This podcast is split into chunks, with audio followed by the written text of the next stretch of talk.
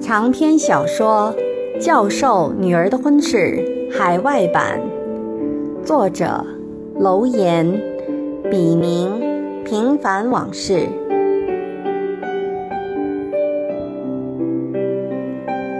仅以此书献给那些在异国天空下挣扎过、奋斗过、迷茫过、失去过，更收获了的人们。让我们共勉。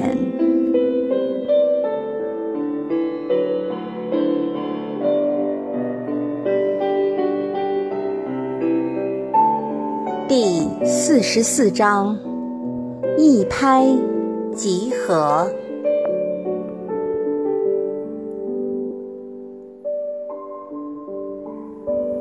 七绝拘束。历尽辛劳贫相顾，一朝运来梦诱人。随意最是家居院，慎行全因做客身。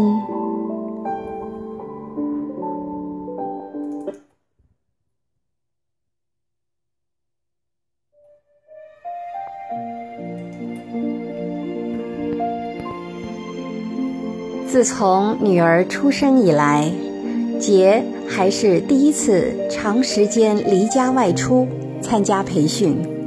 他实在不想去，可又没有什么选择的余地。真可谓人在江湖，身不由己。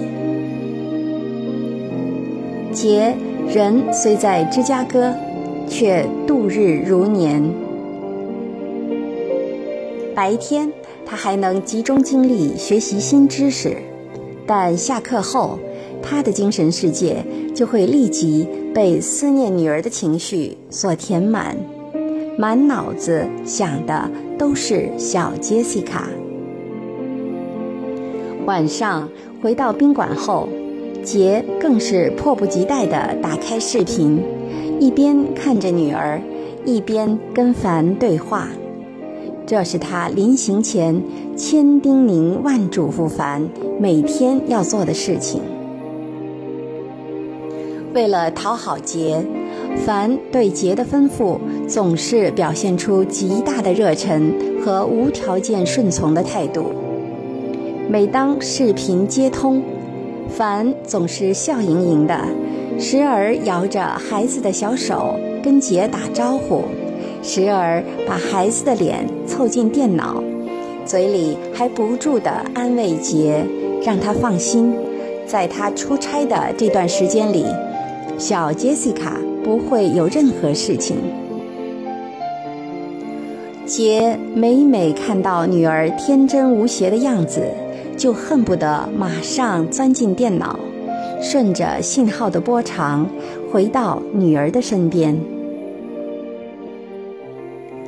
每当视频结束，小杰西卡那粉红的小脸蛋儿瞬间消失的时候，杰就会若有所思，坐立不安。孩子虽然托付给了凡，但杰总是不放心。凡毕竟是没有做过母亲的人，又怎么会有母亲那种？在睡梦中都支棱着一只耳朵的本能呢。一整晚，小杰西卡通常要醒来好几次，不是因为尿片湿了不舒服而哭闹，就是因为饿了要喝奶，更别说有个头疼脑热之类的事情发生。凡是否可以应付得了呢？他会不会睡得太沉？听不到孩子的响动，或者即使听到了，却因为疲倦而起不来呢？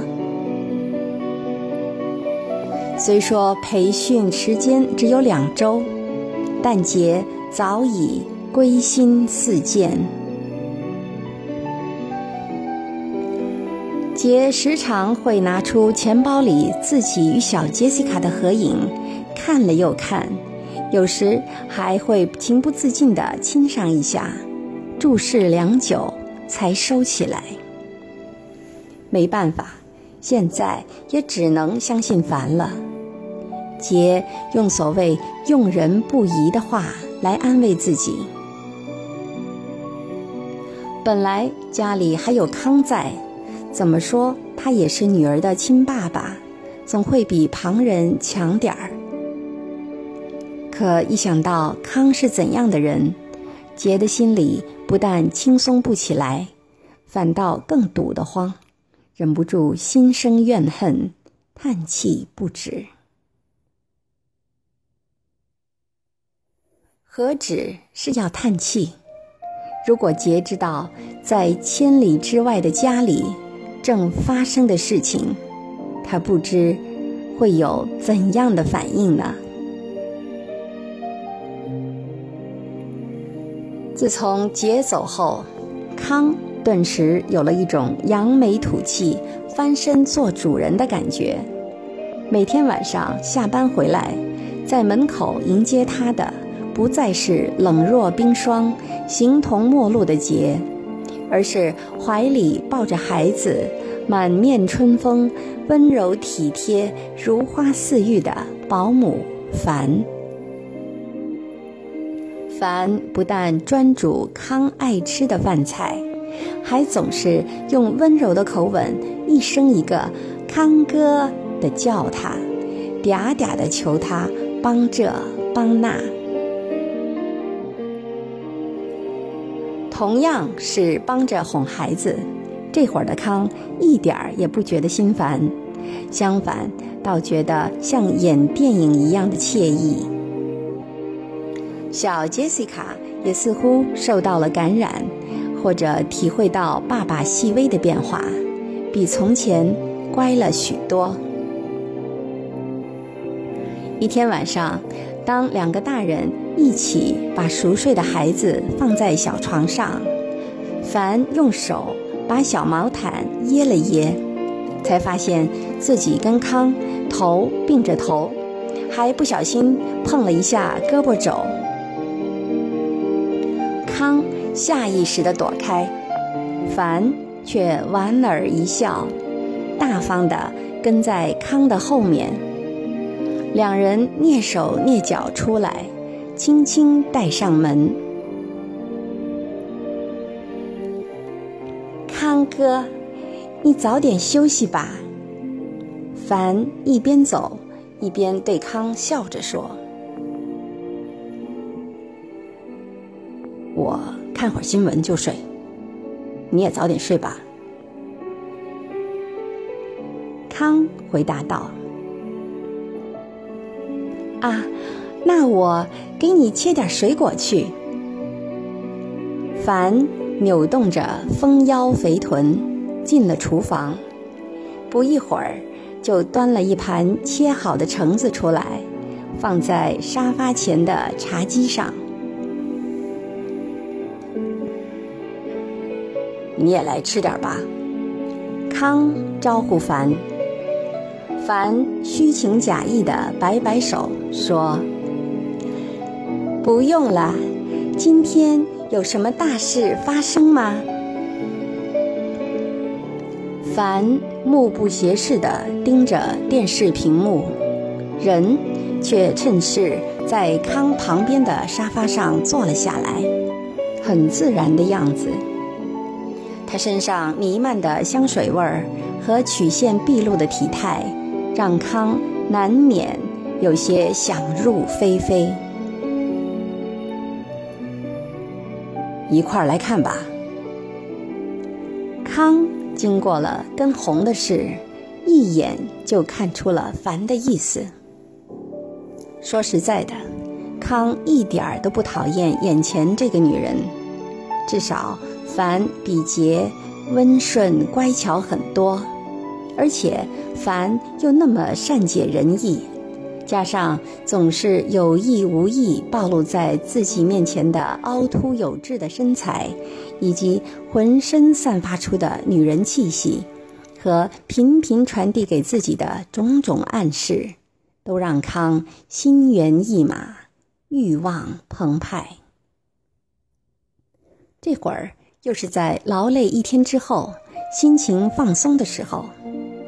当凡坐过来时，康的一只手臂很自然地横在凡的沙发靠背上，就像一块投石问路的石子儿。其实，康并不是因为缺少关爱而去寻找外遇，也不是因为情感危机而非得要离婚。像他这种人，既厌倦家庭，又留恋家庭，而他之所以如此，都是不知如何自卫的自卫。仿佛是为生命最后的激越阶段去背水一战。话又说回来，康在婚前一直暗恋杰，如果杰不嫁给他，他也不会幸福，还可能会抱憾终身和耿耿于怀一辈子，因为他的初恋是在杰的身上。播下种子和成熟的。如果说这是生活和他开了一个玩笑，那也是真实的谎言。凡虽然对康的用意心领神会，却只是浅浅一笑，翘了翘眉梢，装出一副天真和不知情的样子。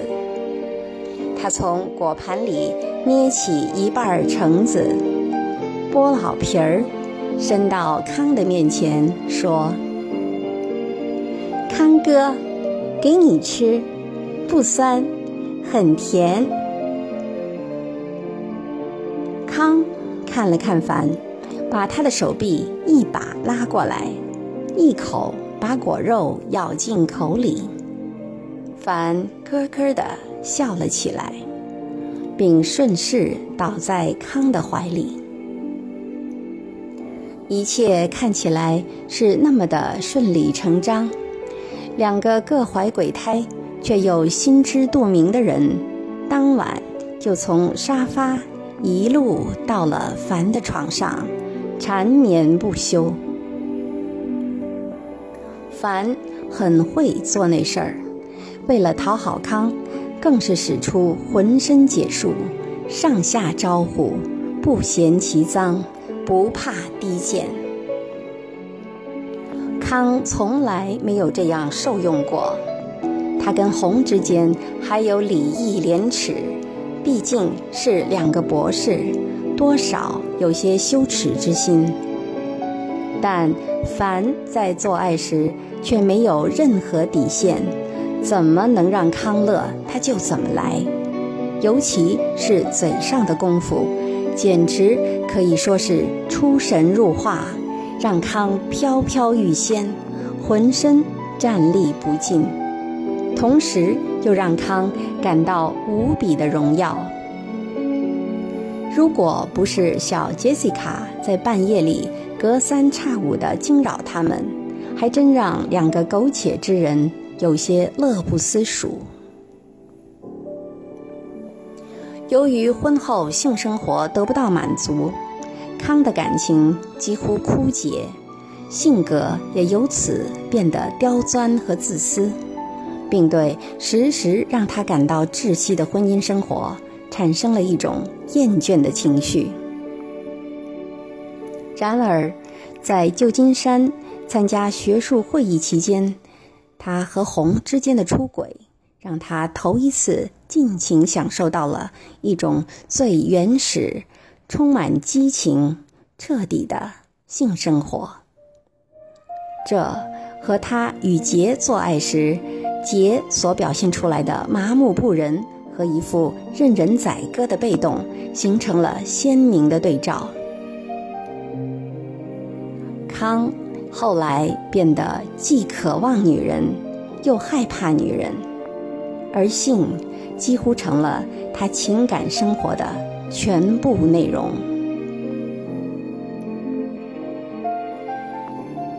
此刻，躺在康身边的凡心里很得意。自从被那个美国人 Tom 骗过来，自己真可谓尝尽了生活的艰辛，受尽了人格的屈辱。凡心里憋着一口恶气，却无从宣泄，只能让自己忍耐再忍耐，卧薪尝胆，等待正式绿卡到手的那天，就将所谓的洋人老公甩掉，然后开始寻找新的生活出路。不过，在美国待的时间越长，凡就越觉得心灰意冷。像他这样既没有关系又没有专业的人，连找工作都不容易，更别说有现成的既轻松又多金的职位等在那里。所以想来想去，唯一改变境遇的机会，仍然是好风凭借力，送我上青云。也是命运的安排，让他遇到了康这家人。凡是那种见过世面、眼观六路、耳听八方的女人，她刚来杰家做保姆不久，就已经对女主人和男主人之间风雨飘摇的婚姻关系心知肚明，也慢慢的把年轻有为的男主人。作为猎取的目标，虽说康的相貌算不上帅气，可外表又不能当饭吃，怎么也比那些七老八十、大腹便便的糟老头子要强出百倍。凡一直默默的等待时机，杰一离开，直觉就告诉他，机会来了，而且。简直就是天赐良机。凡虽然处心积虑了这么长时间，想要让康拜倒在自己的石榴裙下，但碍于杰在，而杰又自有一种威严，让人不由得又敬又畏。可今天，凡终于像个落架已久的凤凰，要振翅高飞，去抓住那个。期待已久的梧桐枝了。康呢？虽然在利益方面很会算计，但他不知道，他这样的人有一个致命的弱点，那就是好色。性不但让他从生理上感到畅快，更让他满足了征服欲，而且。越是春风得意，就越是如此；爬得越高，就越变本加厉，得陇望蜀。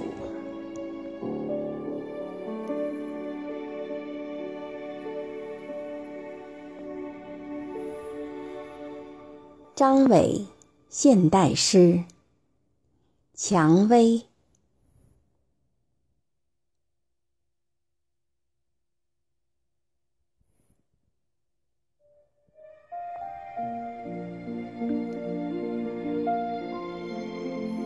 你的要求很少，就像你做人喜欢低调，我怎么都不能拒绝送你一首小诗的请求。这倒不全是因为它垂手可得，还有我对承诺的敬畏。我厌恶权贵和金钱。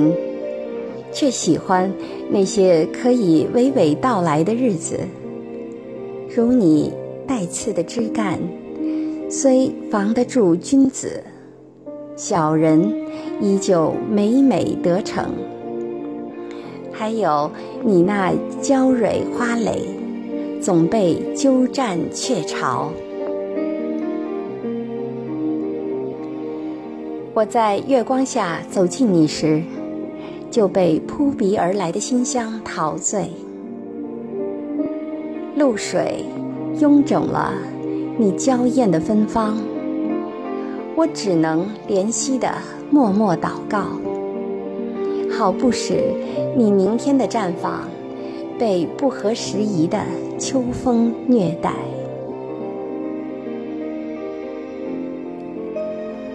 当我悄然离去，你已是种在我心中的蔷薇。无论风吹雨打，无论春夏秋冬，一如既往的荣耀着我生命里的灿烂。